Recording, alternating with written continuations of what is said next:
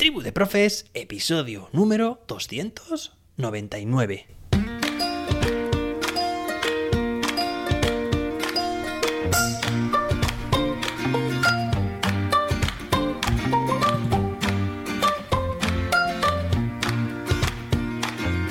Hoy es jueves día 9 de marzo de 2023. Hoy celebramos el Día Mundial de la Tortilla de Patata. Hoy tenemos un episodio muy interesante porque vamos a hacer unas reflexiones en torno al uso de la inteligencia artificial. Ya sabéis que llevamos bastante tiempo, estos últimos meses, hablando sobre inteligencia artificial, su uso en educación. Nos hemos centrado sobre todo en ChatGPT. Bien, pues hoy toca hacer un balance, hacer una reflexión personal y profesional sobre todo este asunto que nos concierne. Bueno, sabes que antes de nada, pues me gustaría recordarte que puedes apuntarte a mi curso ChatGPT para educación entrando en jose-david.com. Ya lo han hecho muchos y muchas docentes. Por cierto, vienen novedades. Próximamente diré algo sobre este, sobre este curso, una novedad y que puedes también recomendar este curso a más docentes para ganar dinero. Toda la información en las notas de este episodio.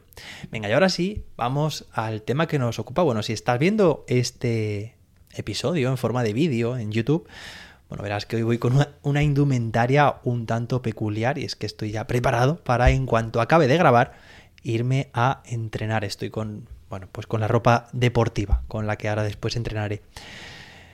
Venga, pues nada, que tenemos aquí una cuestión muy interesante. La semana pasada también dedicamos un episodio a reflexionar, en este caso, toca reflexionar sobre la inteligencia artificial en educación y por cierto que mañana celebraremos el episodio número 300. Ahí es nada, se dice pronto. Bien, ¿qué es lo que he aprendido, o creo que hemos aprendido, e intentado transmitir a lo largo de los últimos episodios alrededor de este tema, inteligencia artificial y su uso en educación. Bueno, pues en primer lugar, es una herramienta reveladora, una herramienta terriblemente potente, ¿vale? Eso de terrible, bueno, en el sentido positivo, pero ahora también veremos los contras, las delicadezas que debemos también eh, contemplar, ¿vale? Los puntos débiles, porque por supuesto, esto como cualquier invención, depende de su uso, puede ser buena o mala. Creo que ya lo comenté en un episodio, pero hace ya tiempo y creo, creo conveniente mm, volver a recordarlo y es como, imagina unas tijeras en clase. Su uso habitualmente, su buen uso, es que tu alumnado las utilice para recortar, y pues realizar, por ejemplo, una manualidad. Sin embargo, otro uso de ese mismo invento, de ese mismo objeto, podría ser completamente dañino, completamente nocivo, perjudicial y utilizarlas pues para fines de agredir, por ejemplo, a alguien, ¿no? Claro, estamos con que el mismo objeto, en función de si se utiliza con un buen fin o con un fin equivocado o malintencionado, pues evidentemente que tendrá consecuencias totalmente distintas de, entre sí. En este sentido sucede, he querido hacer esta, digamos, analogía con este ejemplo de las tijeras, con la inteligencia artificial, en general con cualquier mm, aspecto que queramos contemplar. ¿eh? O sea, su uso va a evidenciar por completo y va a desencadenar, va a tener unas consecuencias muy distintas en función del uso que sepamos darle. Y hemos visto las bondades que tiene la inteligencia artificial, las que puede tener si su uso es adecuado. Nos puede servir para diseñar actividades, para resolver problemas de nuestro día a día, para automatizar tareas, nos puede asistir en la evaluación de nuestro alumnado, puede asistir también a nuestro alumnado en torno a su aprendizaje, les puede crear pues eh, tarjetas, por ejemplo, de estudio, eh, resúmenes personalizados, preguntas, esto me parece muy potente, es decir, que un estudiante eh, utilice ChatGPT para generarse preguntas sobre eso que ha estado trabajando. Es una forma de ponerse a prueba, es una autoevaluación, además con feedback inmediato. Me parece muy potente también para el uso o para el aprendizaje de idiomas, para el aprendizaje de la programación. Es que se pueden aprender tantas cosas con ChatGPT. Al final es un recomendador que tienes en todo momento, disponible 24 horas, para generar ideas, para también eh, pues, eh, diseñar, que esto está en mi, mi hoja de ruta, ¿vale? Diseñar también pues proyectos, gamificaciones completas. En definitiva, que ChatGPT es una herramienta que permite a los docentes, y haciendo un balance y un resumen, y estudiantes ser más eficientes, más eficaces, más creativos, tener experiencias de aprendizaje más significativas, más enriquecedoras y en definitiva también tener una mayor calidad de vida. Los docentes tenemos una profesión que, bueno, muchas de sus tareas arrastramos a casa y las realizamos fuera del horario de trabajo, en, clase, en casa, eh, por las tardes, por las noches, fines de semana, festivos, vacaciones. Es muy difícil desconectar porque nunca hay un fin. Es decir, terminas algo y siempre hay algo que puedes o ir adelantando o mejorar algo que ya esté hecho, o bueno, al final son tareas y tareas. Si eres docente, imagino que sí, si estás escuchando este podcast, pues te sentirás muy identificado con la falta de tiempo, con la gran cantidad de tareas administrativas. Esa es otra de las ventajas también.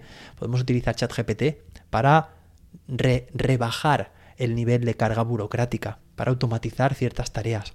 Claro, todo esto tenemos que darle forma, evidentemente debemos aprender a decírselo, a pedírselo a las herramientas de ChatGPT, que por cierto, te recomiendo un canal que tengo de YouTube, ya te he recomendado alguna vez, que es de inteligencia artificial. Te dejo también el enlace en las notas del episodio en el que estamos aprendiendo paso a paso a crear prompts. Ya sabes, a darle las instrucciones correctas a la inteligencia artificial. Bueno, y en cuanto a los contras, ¿qué podemos decir? Pues evidentemente que mal utilizada la inteligencia artificial puede generar, primero, mucha dependencia.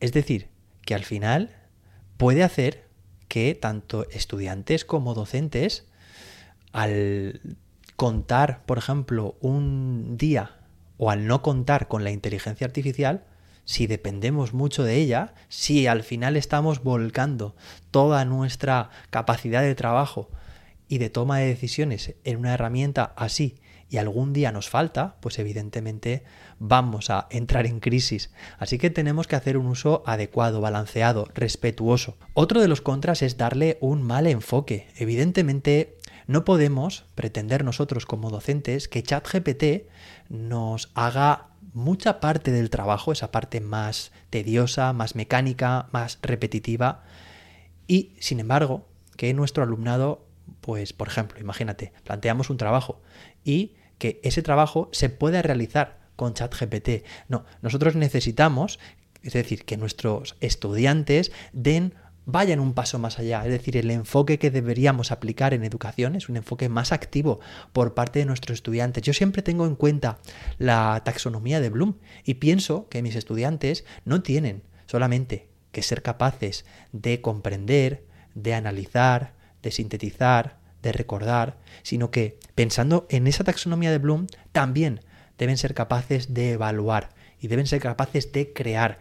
En este sentido, eh, siempre hay que darle un giro de tuerca más a las tareas que diseñamos para asegurarnos de que realmente están utilizando procesos de pensamiento de orden superior. Y esto se consigue haciendo que nuestros estudiantes realmente se impliquen en la tarea, tenemos que ofrecerle esa parte, también ese contexto de motivación, de desafío y de que ellos realmente tengan que aportar algo, que no sea de que, bueno, pues que nos viene la respuesta de esta herramienta, aquí la tenemos y este es el trabajo que presento, no. Ese es el punto de partida o ese puede ser el punto de partida. Y a partir de ahí, ¿qué? A partir de ahí, ¿qué vas a hacer? ¿Vale? Pues seguramente tengas que poner digamos, todo lo que sabes para dar un paso más y crear algo original, por ejemplo, o colaborar con tus compañeros, o utilizar el pensamiento crítico. Y bueno, finalmente también hay dificultades en torno al uso de la inteligencia artificial que son más logísticas de cómo las diferentes administraciones educativas posibilitan más o menos, facilitan más o menos este tipo de herramientas en clase. La accesibilidad, el acceso que tienen los centros educativos y los estudiantes, no solamente docentes, al uso de esta tecnología que hoy en día tenemos, bueno, pues la suerte de que es completamente gratuita, que podemos utilizarla. Ahora, y siguiendo con las dificultades, falta mucha formación. Y antes de la formación está la concienciación. Es decir, todavía hay muchos docentes, estamos hoy a 9 de marzo de 2023, a los que les hablas de ChatGPT y no saben a qué te refieres. Entonces, falta todavía información, concienciación sobre el uso, la potencialidad de este tipo de herramientas eh, en general en la sociedad, pero sobre todo nos ocupa en educación y sobre todo también lo que hace falta una vez que se ha concienciado que ese docente, esa docente está convencida de la potencialidad, es la formación. Y la formación, bueno, pues ya sabéis, tenemos aquí el curso ChatGPT para educación. Este podría ser, esta podría ser una buena forma de empezar un curso online y que puedes recomendar a tus compañeros. Bueno, puedes hacer tú en primer lugar, evidentemente, y si te gusta recomendar a tus compañeros. Además, podrás también, ya sabes, ganar dinero. Te lo dejo todo explicado en las notas del episodio. Bueno, hay todavía un camino muy largo por recorrer. Hay muchas herramientas que están emergiendo, muchas posibilidades. Cada día, vamos, es que aparecen nuevas oportunidades. Y vamos a estar aquí en este episodio. A punto estamos de cumplir ya el episodio número 300. Voy a traerte pues ya sabes, actualidad en ese sentido, como vengo haciendo estos últimos meses, y también usos, posibilidades, oportunidades para llevar a cabo en tu clase. Espero que te haya gustado este episodio. Nos escuchamos o nos vemos mañana viernes con más y mejor. Yo me voy ya a entrenar. Hasta entonces, que la innovación te acompañe.